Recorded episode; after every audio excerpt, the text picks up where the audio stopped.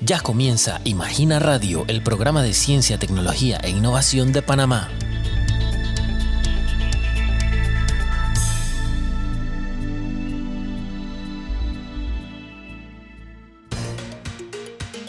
Estimados oyentes, sean bienvenidos a Imagina Radio, el programa de la Secretaría Nacional de Ciencia, Tecnología e Innovación, CENACIT. En esta emisión hablaremos con el doctor Rolando Gittens, ingeniero e investigador del Instituto de Investigaciones Científicas y Servicios de Alta Tecnología de Panamá, Indicasat IP, sobre los resultados del cuarto Simposio Internacional de Bioinformática, Biociencias y Bioingeniería.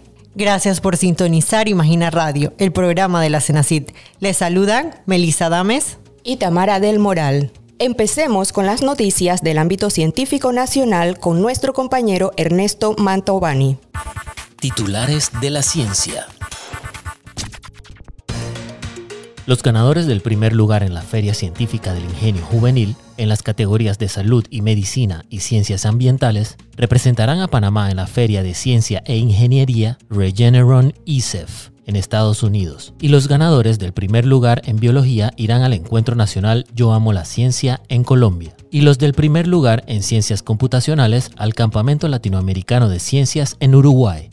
La Secretaría Nacional de Ciencia, Tecnología e Innovación, CENACID, realizó capacitaciones a docentes de escuelas multigrados del país, usando el robot RUGD como elemento tecnológico de aprendizaje. Los docentes podrán implementar el pensamiento computacional y la programación en sus clases, mientras los estudiantes refuerzan conceptos de un tema seleccionado. Entrevista. Amigos oyentes, en el contexto del octavo Congreso Internacional de Ingeniería, Ciencia y Tecnología ISTEC de la Universidad Tecnológica de Panamá, se realizó el cuarto Simposio Internacional de Bioinformática, Biociencias y Bioingeniería B3.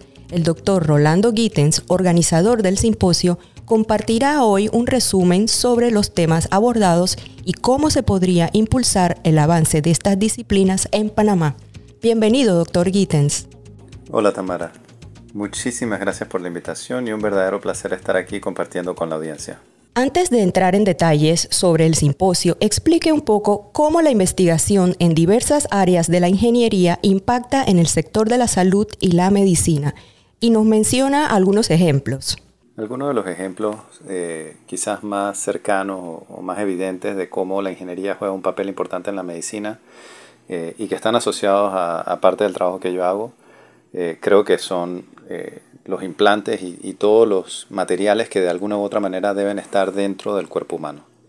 Eh, cuando se trata de implantes óseos o del hueso, que van a ocupar un, o, jugar un papel estructural en el cuerpo para reemplazar una función de un hueso, eh, estos implantes requieren muchísimo trabajo de desarrollo eh, y de ingeniería para garantizar que están hechos de un material que logre resistir las fuerzas a las que van a estar expuestos en nuestro cuerpo que a la vez tengan superficies que están diseñadas para interactuar directamente con las células de nuestro cuerpo y que permitan que esos implantes hagan el trabajo que tienen que hacer, curen más rápido y duren más tiempo en el cuerpo del paciente si eso es lo que se necesita. Eh, pero también otro ejemplo claro es toda la gama de equipamiento que se encuentra en un hospital vamos a decir, un cuarto de urgencia, sobre todo ahora que pues, un, porcentaje no despreciable de personas que han sufrido de COVID-19 han tenido que ir al cuarto de urgencias eh, para ser tratados. Y pues todos estos dispositivos que se han necesitado, los ventiladores mecánicos de emergencia, eh, todos los monitores que nos dicen las señales vitales del paciente, todos estos son equipos desarrollados en gran parte por ingenieros y tecnólogos que eh, pues aplican su conocimiento de la ingeniería para resolver problemas en la medicina. A medida que la población envejece, aumenta la frecuencia en la que se encuentran enfermedades crónicas degenerativas, enfermedades como el Alzheimer, el Parkinson, el mismo cáncer eh, y derrames cerebrales y cardiovasculares, que están realmente eh, matando a la población. Son las principales causas de muerte a nivel mundial de la población y para ellas todavía no tenemos eh, soluciones u opciones contundentes eh, que ofrecerle a los pacientes. Y yo me atrevería a decir que hasta en esos casos, gracias a la integración de la ingeniería con la medicina y la biología, estamos eh, logrando ver la luz al final del túnel. Estamos logrando ver nuevas innovaciones y desarrollos tecnológicos y terapias que pudieran eh, hacer la diferencia para muchos pacientes. Háblenos sobre los temas que se presentaron en el simposio B3 y si surgieron algunas colaboraciones entre centros de investigación de otros países con grupos de investigación en Panamá. Mira, mi balance sobre el contenido que se compartió durante el simposio B3 es que estoy sumamente contento, porque logramos reunir en un mismo espacio a líderes científicos a nivel internacional como el doctor Guillermo Amir del Centro CARE en Northwestern University o la doctora Barbara Boyan de Virginia Commonwealth University o el doctor Vijay Setaluri, todos especialistas que vienen de universidades de los Estados Unidos, pero también pudimos exponer o, presentar trabajos de la comunidad científica local, eh, y no solo por científicos, sino también por médicos. Eh, médicos como el doctor Guido Esquivel, un cirujano maxilofacial que está haciendo trabajo espectacular en temas de regeneración de tejidos, sobre todo óseo. Eh, el doctor Miguel Cáceres, que tuvo la oportunidad de compartirnos sobre el tema del uso del robot Hugo eh, para hacer cirugías en el sector público y que dio la primicia en el simposio B3 de la primera cirugía en el sector público con este equipo. Y también eh, la charla que dio el doctor Espino, por ejemplo, sobre eh, cáncer y cómo tenemos que comenzar a ver el cáncer como utilizando estas nuevas tecnologías de secuenciación genómica. A la vez pudimos también incluir charlas de colegas de la región de Centroamérica, como la del doctor William Zamora. Entonces yo creo que al final eh, se logró el objetivo de crear este espacio de interacción entre todos los participantes con la audiencia. Eh, se dieron charlas eh, muy abiertas y, con información muy personal, yo diría, de las experiencias de muchos de los expositores, que eso siempre es ganancia. Y al final también, de cierta manera, se logró el objetivo que se ha tenido desde la creación del esfuerzo del simposio B3, gracias al trabajo de los otros cofundadores que son el doctor Javier Sánchez Galán de la Universidad Tecnológica de Panamá y el doctor Alan Orozco de la Universidad de Costa Rica, que tristemente en paz descanse falleció el año pasado debido a COVID, eh, pero que quizás fue la mente maestra detrás de los esfuerzos del simposio B3 porque siempre estuvo persiguiendo la integración de la ciencia y de los investigadores científicos de la región de Centroamérica.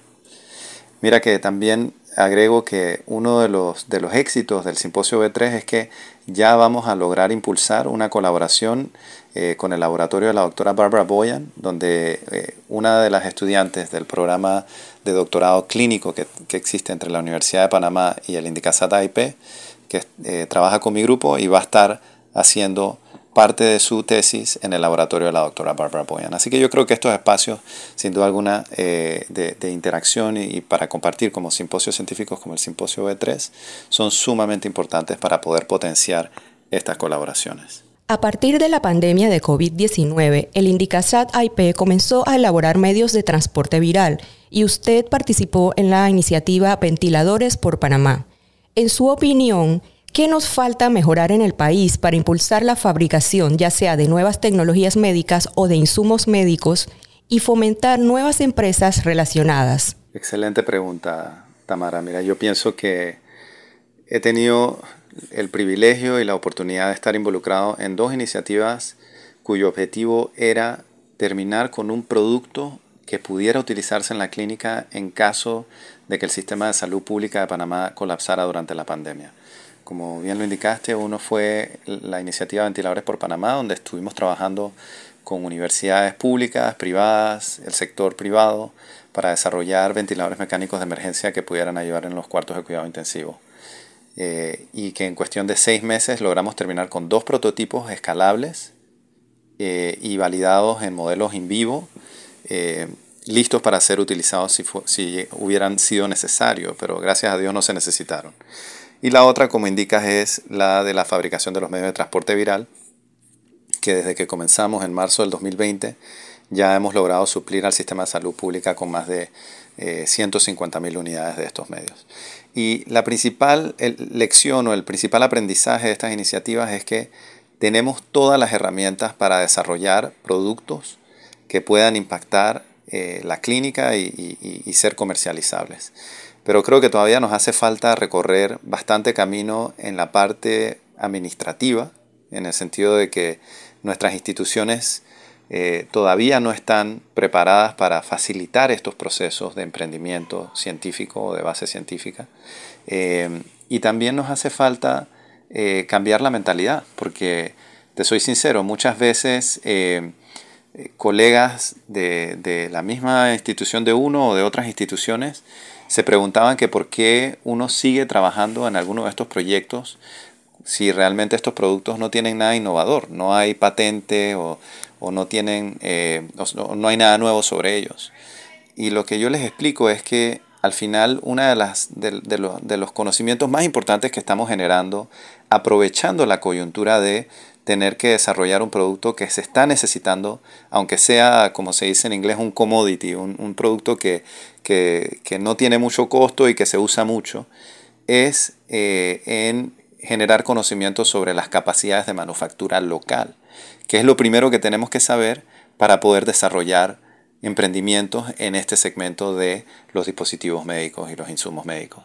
Entonces, realmente hemos ganado muchísima experiencia en ese tema y ahora nos toca entonces que las instituciones nos acompañen eh, desarrollando sus propias políticas de emprendimiento, eh, eh, creando oficinas de apoyo a la investigación y el desarrollo que faciliten el trabajo de los investigadores que están involucrados en estas iniciativas de emprendimiento, porque la realidad es que eh, toman muchísimo esfuerzo, muchísimo tiempo, y si la expectativa es que los investigadores que hagan emprendimientos o, innovación eh, tengan el mismo nivel de productividad científica que un investigador que solo se está dedicando a la publicación científica, eh, pues realmente creo que nos vamos a encontrar con una realidad de que ese modelo no va a funcionar muy bien. No estoy diciendo que los investigadores que hagan innovación o que desarrollen emprendimientos no deban o no puedan publicar. Por el contrario, creo que de los mismos emprendimientos se van a poder desarrollar eh, artículos científicos que enseñen las lecciones aprendidas de esos procesos.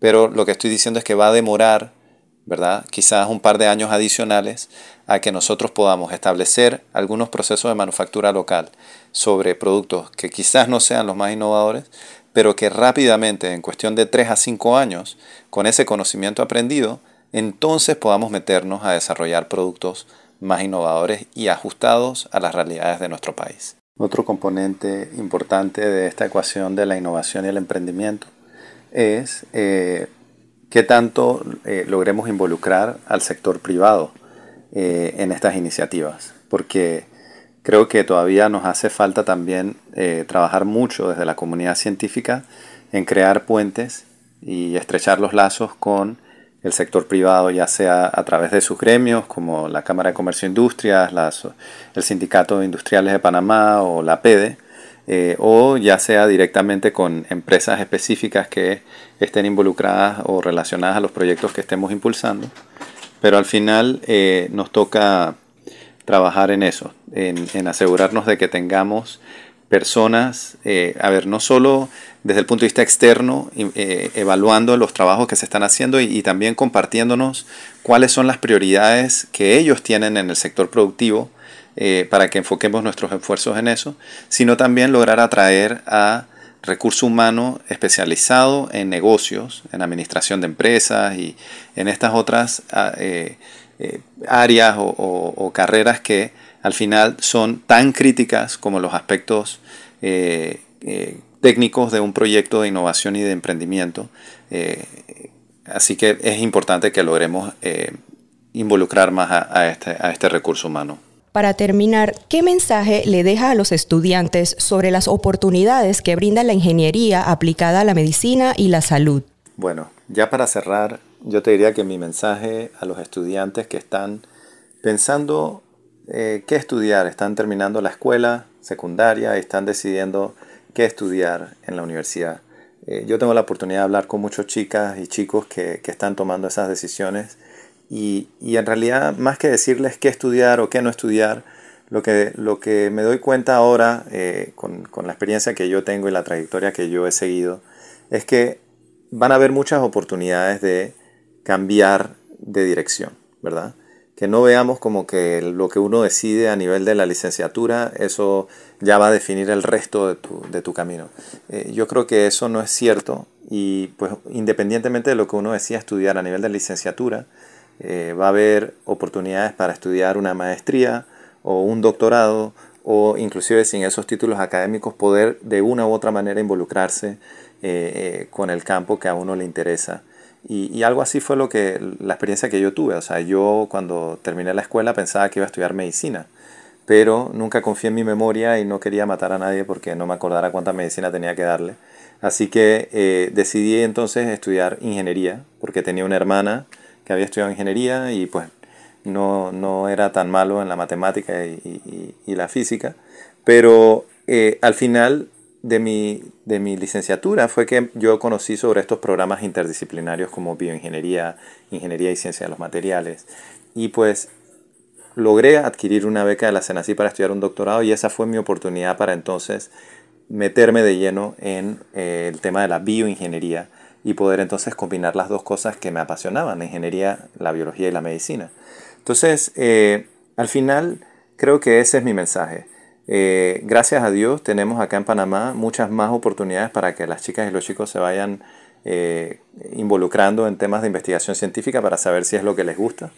Eh, y además, pues entender que dentro de la investigación científica hay muchos roles que uno puede ocupar.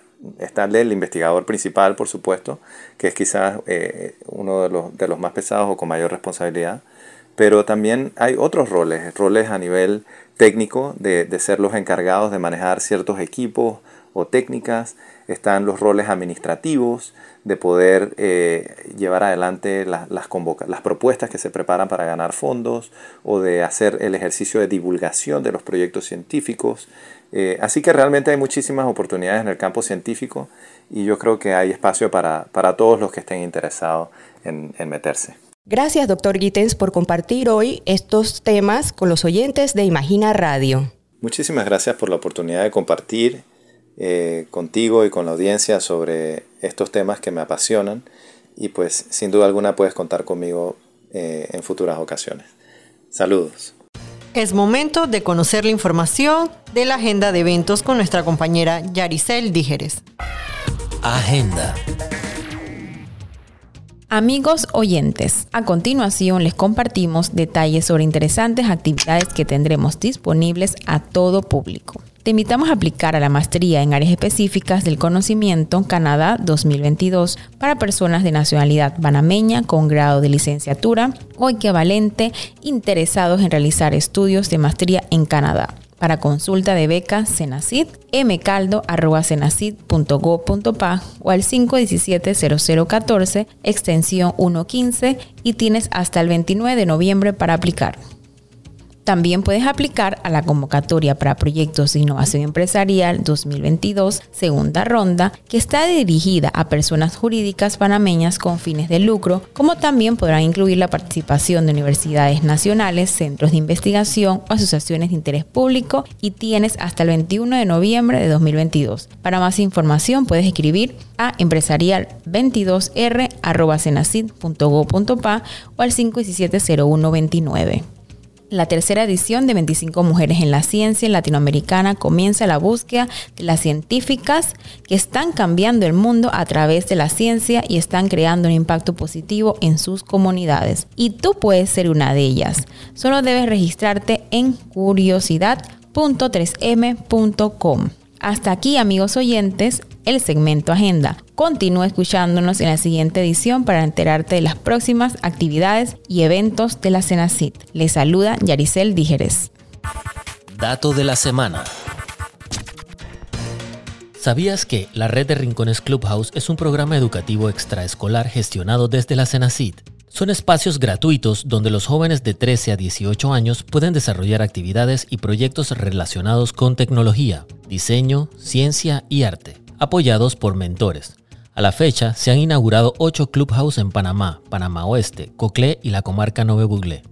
¿Sabías que En el Centro de Biodiversidad y Descubrimiento de Drogas del Instituto de Investigaciones Científicas y Servicios de Alta Tecnología, Indicasat AIP, en la Ciudad del Saber, los científicos estudian productos naturales en busca de nuevos compuestos de interés para la industria farmacéutica que puedan ayudar a tratar el cáncer, enfermedades tropicales y desórdenes neurológicos.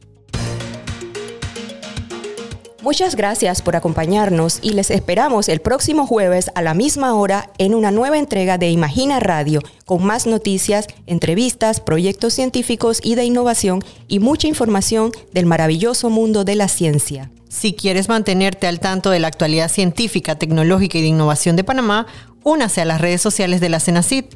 Búsquenos como arroba Cenacit en Twitter e Instagram, Cenacit Panamá en Facebook y en YouTube como Imagina TV. Hasta la próxima. Gracias por haber sintonizado un nuevo episodio de Imagina Radio. Hasta la próxima.